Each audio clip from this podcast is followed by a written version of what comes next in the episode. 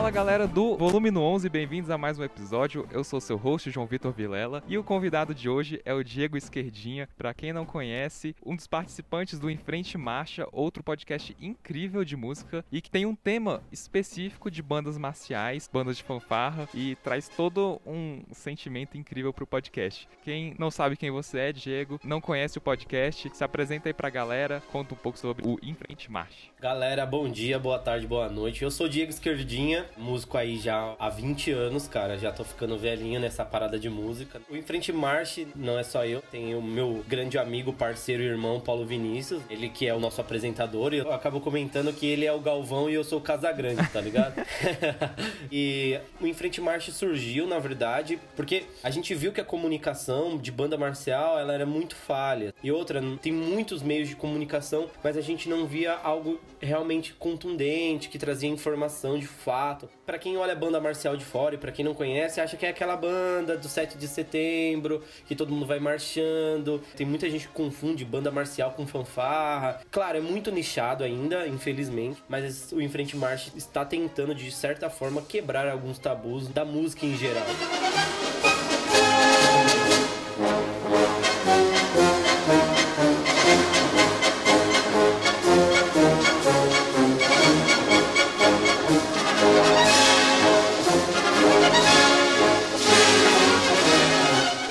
Pouco desse começo, o porquê de falar desse tópico, que é um tópico que falar de música é comum, mas desse nicho da música não verdade, cara, o grande exemplo que a gente dá é referente às músicas do cinema. Tanto que nosso episódio 6 do Em Frente Marcha é o universo sinfônico da Marvel. A gente fala dentro desse contexto porque a música instrumental, igual são as bandas marciais hoje, toca música erudita, né? Música instrumental, onde ela tá inserida em todo meio, né? Se você for assistir filme, vai estar tá aquela trilha sonora e tudo bonitinho. Você vai assistir, vamos supor, Star Wars, né? Todo mundo lembra do tema da força, né? Do Darth Vader. Então, as bandas e orquestras sinfônicas, as fanfarras, a gente tem essa linha. Só que a gente não é visto dessa forma. A gente é visto como aquela banda que marcha no 7 de setembro e tá tudo certo. E não, e não é só isso. Essa é a grande necessidade de falar de banda marcial, de falar de banda instrumental. Igual lá na Irlanda, onde eu estudo, é uma coisa cultural, é normal. Nos Estados Unidos a mesma coisa. A banda olha o ouvinte não como um ouvinte qualquer, ele imagina o cara como um cliente mesmo. Entendi. Que vai consumir música da mesma forma forma como as bandas pop hoje em dia. Então a gente tá tentando quebrar alguns paradigmas, paradoxos que realmente banda marcial não é só a banda do 7 de setembro. A gente faz músicos profissionais. Tipo, cara, eu toco com músicos que assim você fala, caramba, olha o nível técnico desse cara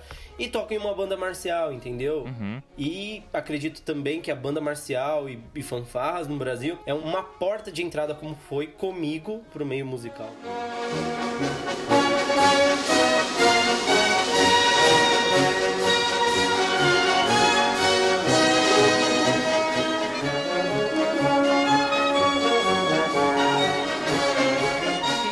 Conhece, vamos começar explicando assim da forma mais leiga possível. Para quem não sabe nada, como é que você explicaria o que, que é uma banda marcial, por exemplo?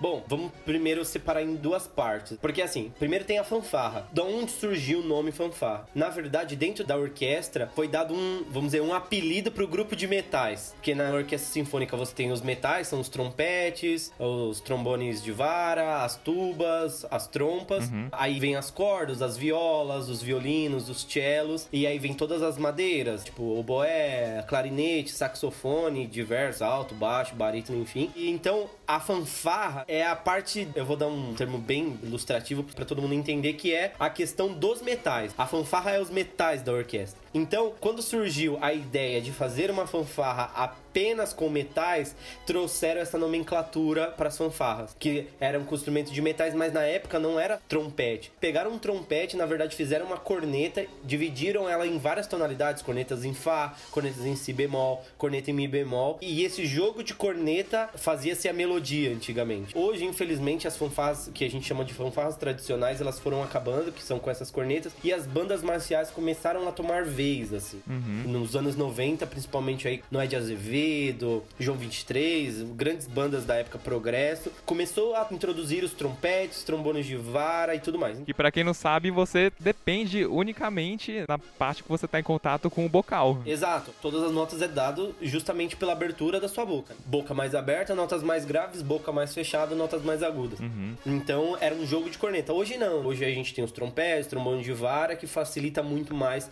a execução da peça e arranjo principalmente, né? Escrever pra fanfarra é dificílimo, cara. Imagino. E pra banda marcial, não. Assim, não que não seja fácil também, né? Obviamente que não. Mas que tem uma boa base para usar do erudito, por exemplo, das orquestras, por ser uma característica diferente. Total. Tem coisa que pra banda marcial fica mais gostoso de ouvir do que pra orquestra, pra você ter uma ideia.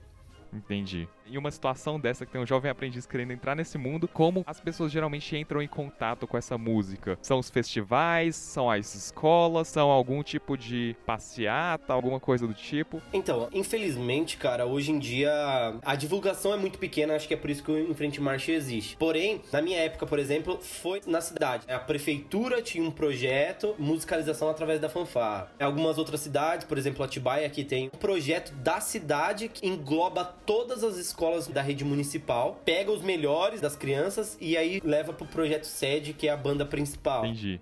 Então, assim, a maioria das vezes ou é no próprio município ou é nas escolas particulares, né? que acabam tendo na grade curricular a música. E aí, quem vem de formação marcial, de uma formação mais orquestral, vamos dizer assim, o cara acaba introduzindo banda marcial, orquestra sinfônica dentro do colégio também, como o colégio Albert Einstein, lá do, de Interlagos com o Maestro Diogo, o colégio Pio XII no Paraná. Então, são colégios que introduzem a música, mas através da banda marcial também.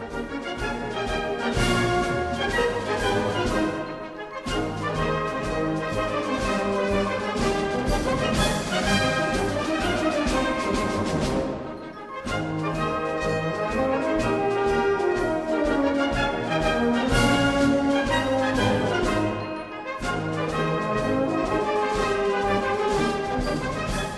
Talvez, digamos assim, por essa falta de contato com esse mundo e alienação de boa parte da gente, por justamente não saber o que é e ser uma coisa completamente, ah, é só o 7 de setembro, acaba criando esses preconceitos. Você sente que há uma realidade no Brasil em que alguém que queira viver de música possa levar isso como profissão, que alguém possa levar isso seriamente, ter reconhecimento no Brasil ou tem que ir para fora para progredir na carreira, por exemplo? Como é que você enxerga isso? Cara, é difícil responder isso, porque é, eu acredito que também exista duas vertentes nessa. Primeiro, a desvalorização do músico hoje no Brasil, ela é muito grande. Não só de banda marcial, tá? Agora eu já falo num contexto geral mesmo. Tanto que você toca com músicos excepcionais que o cara não tem tanta visibilidade, nem preconceito nenhum também, obviamente que não, mas é só numa questão de comparação de um cara que sai da favela, que vai fazer uma rima, certo? Uhum. Ele tem uma visibilidade maior porque é pop, né? É cultural. E um cara que toca trompete, por exemplo, ou flauta transversal. Como que esse cara que canta rap é visto e como esse cara que toca flauta transversal é visto? Porque esse cara que tocou flauta transversal, cara, às vezes ele tá no conservatório 8, 12 anos estudando flauta transversal e é um, um excelente músico. O cara que tá fazendo rima, ele tem a bagagem da rua, tem a bagagem da favela, da cultura e acaba sendo mais valorizado porque hoje essa é a cultura do nosso país. Então, assim, o músico em si, de instrumentista, eu digo, ele é muito desvalorizado. Por isso que muita gente vai para fora, porque onde a cultura lá é muito valorizada, como na Irlanda. Eu estudo lá, então tudo lá é mais fácil. Entendi. As pessoas que são instrumentistas, elas são muito mais bem vistas do que aqui no Brasil. Uhum. Então que a gente brinca tanto, né? O cara fala, ah, o que você faz da vida? Ah, toca o trompete. Eu falo, não, falando sério, com o que, que você trabalha, né? Mas hoje no Brasil nós temos o Exército Brasileiro, toda a parte do Brasil, que tem a sua banda, cada pelotão, sei lá como é que fala, nomenclatura, enfim, tem a sua banda marcial lá, tipo, Quarto Bio, Polícia do Exército, tem a sua banda. Então recruta pessoas, né? Porque a maioria das vezes dos soldados lá não são músicos, então eles acabam abrindo provas para as pessoas virem tocar e ganhar uma grana. E assim, às vezes bandas, como é que eu posso dizer, de evento, para casamento, diversas festas, festas e tal. Sim. Então o músico instrumental ele acaba entrando. Ou às vezes pegando frila, né, velho? Porque essa é, uma, é a realidade do músico hoje.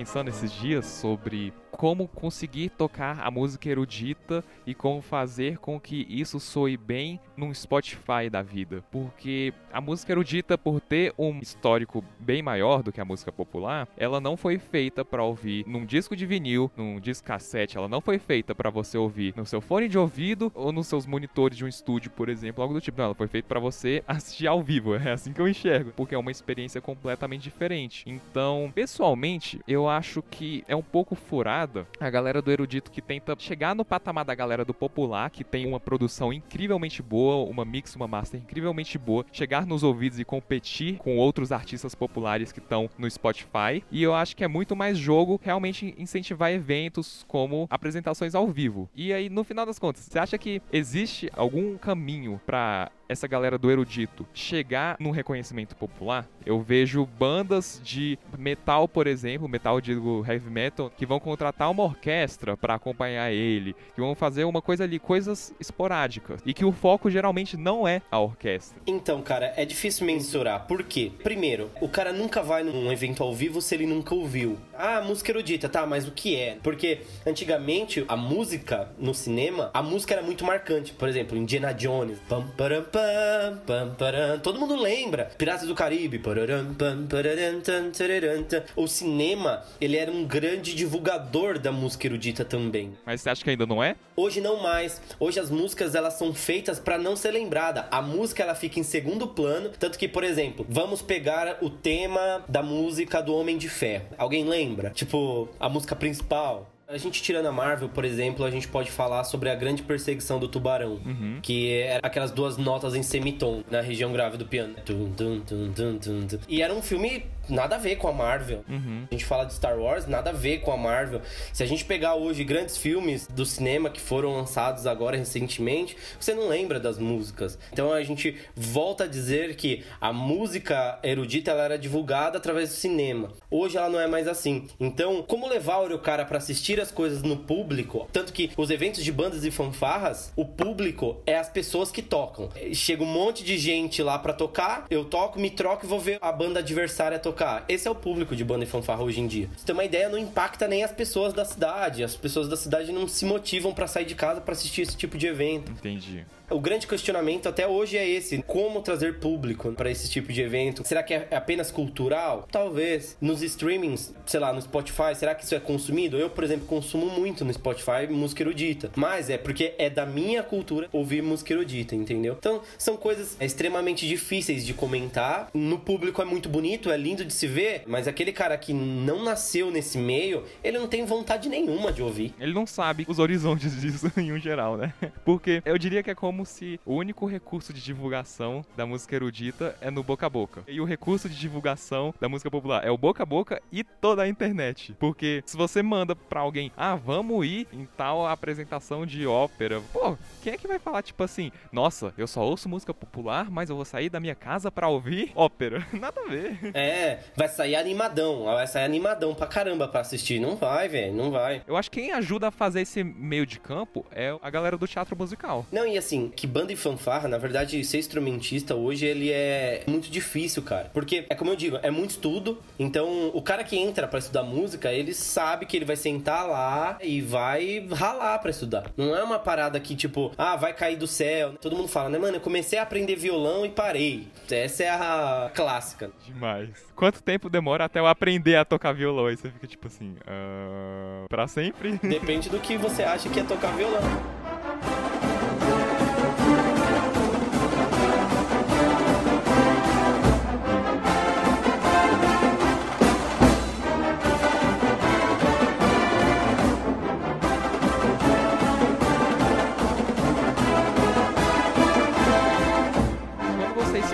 Sobre esse universo nichado, você acha que é viável conseguir puxar quem gosta de música, mas quem não conhece nada de bandas de fanfarra, bandas marciais? Você acha que é uma proposta viável do podcast? Assim, o Frente March segue uma linha diferente dos podcasts nesse segmento. Porque a gente tenta trazer uma cultura pop. Por exemplo, no nosso quinto episódio a gente comenta por que a música de Game of Thrones é tão marcante. Então a gente traz a galera num contexto pop e aí contextualiza no meio de banda e fanfarra. Então aquele cara que gosta de Game of Thrones vai aprender um pouco sobre música, mas ao mesmo tempo tá ouvindo sobre banda e fanfarra. Então a gente tenta equilibrar as coisas. Aham. Você acha que isso funciona, digamos assim? As pessoas se sentem conquistadas por ter comprado uma proposta e ter sido entregue outra, mas gostar dessa mesma outra proposta? Você acha que isso sai um resultado legal? Sai, porque assim, pra você ter uma ideia, uma galera que já é do meio, a gente tem um quadro chamado Em Frente Marte Visita, que nós vamos até as bandas marciais, entrevistamos a galera, fazemos um dia de bate-papo mesmo lá com o maestro,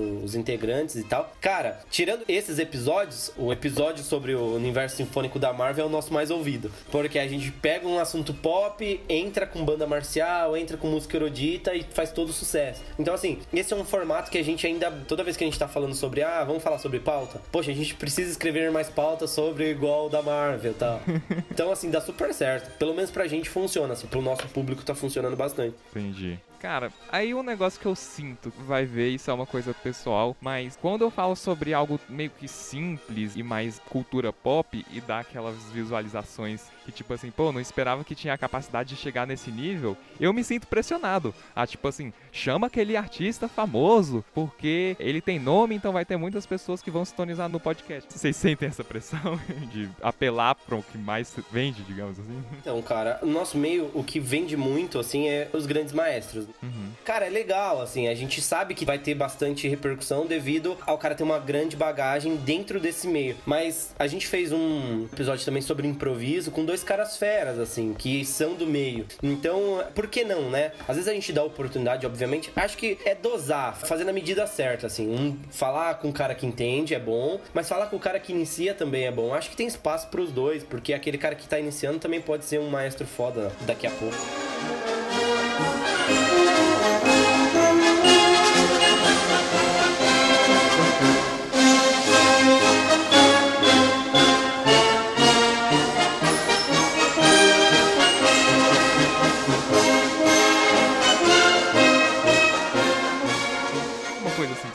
Falar especificamente sobre o podcast de vocês? É porque assim, o nosso podcast, ele na verdade nasceu a ideia podcast, mas hoje a gente é tudo, né? A gente é a marca em frente marcha, tanto que os memes dentro do nosso Instagram dá muito certo, dentro do nosso Facebook dá muito certo. Entendi. E depois que o Paulo ficou com a parte mais editorial da coisa, né, e pautas e tudo mais, eu fiquei com a parte mais de mídias e tudo. Uhum. Comecei a fazer a marca em frente marcha dar certo, assim, nas mídias, eu digo. Tanto que quando eu peguei, a gente tinha em média 300 300 seguidores no Instagram. E aí eu comecei a trabalhar legal, achei a linguagem bacana, que a galera interagia com a gente. Uhum. Hoje nós somos 1.300 e alguma coisa, assim, tipo, em dois meses, subiu muito rápido. O Facebook, mesma coisa, comecei a criar uns memes, estava ligado ao nosso meio de bandas marciais. Uhum. Cara, e começou a dar super certo. O que era 600 seguidores no Facebook subiram pra mil, assim. Dá certo. Eu acho que a ideia principal era podcast, mas agora a marca em frente marcha, acho que ela tá sobressaindo um pouco mais do que só o podcast. Legal.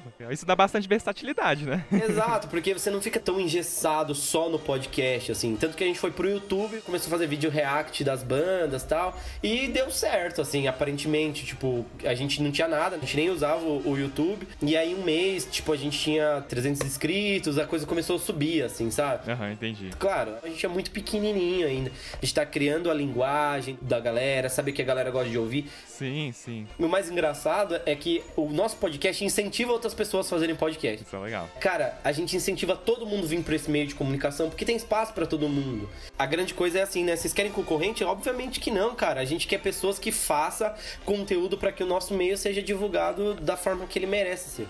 Uhum, é verdade. A prova disso é que fazer um podcast sobre fanfarra e bandas marciais deu certo.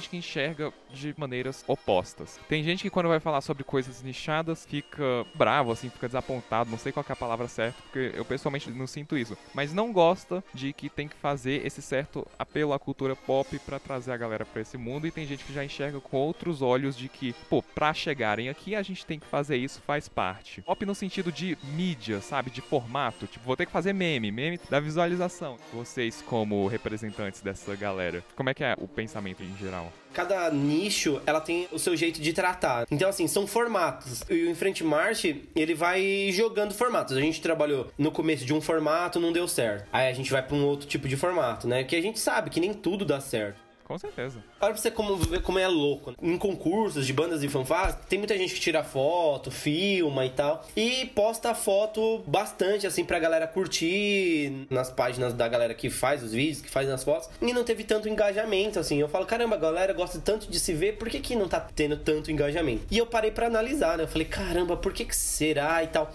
E aí eu tive uma ideia, assim, né? Sabe aqueles estalos, assim? Falei, tá, e se eu pedir a melhor foto que a pessoa tem para que eu poste no Em Frente Marcha. Porque ela vai se sentir confortável, porque de todas essas fotos ela pega a melhor e põe no Instagram dela. Uhum. Com certeza. E foi um formato que deu super certo. Então, claro, memes é o que bomba, assim, a galera gosta. Eu acredito que o humor, ele vai quebrando, né, barreirinhas, assim. Você vai quebrando e a galera interage muito com a gente. Entendi a gente só sabe que um negócio realmente não vai dar certo nunca, não vai crescer nunca se a gente testar todos os formatos possíveis. Usamos formatos, não deu certo, a gente deixa eles de canto, vamos tentar outro. Ah, deu certo? Cara, a gente continua. O time que tá ganhando não mexe, né? Então, vambora. A gente teve uma sacada de perguntar o que a galera quer, quer ver, o que a galera quer ouvir. Às vezes as pessoas nem perguntaram.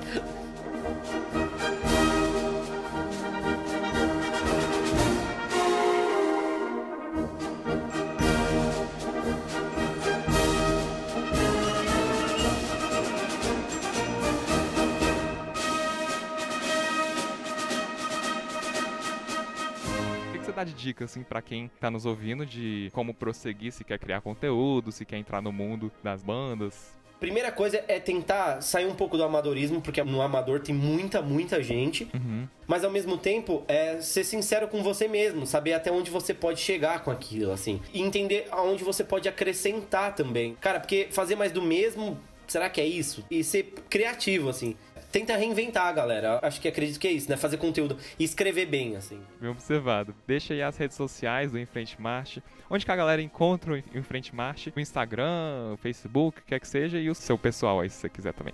Tudo é em Frente Marche, é só procurar www.enfrentemarche.com.br Facebook, Instagram, Twitter. O Instagram pessoal do Paulo é Paulo Souza, PVLS, e o meu é Diego Pai 010. Massa demais. Então, Diego, brigadão por representar o podcast de vocês, falar também um pouco sobre esse mundo que eu espero que quem tenha ouvido não tenha saído da mesma maneira que entrou, tomara. Foi um prazer trocar essa ideia com você. Valeu, valeu, valeu. Então, galera, a gente fica por aqui. Vocês também podem me seguir lá no meu Instagram, jvrvilela, J-V-R-V-I-L-E-L-A, no Instagram do Volume 11, arroba Volume 11, ou até mesmo no site volume11.com. E até o próximo episódio do Volume 11. Como a gente diz no Em Frente Marche lá, é temos um programa. Temos um programa. Bom demais.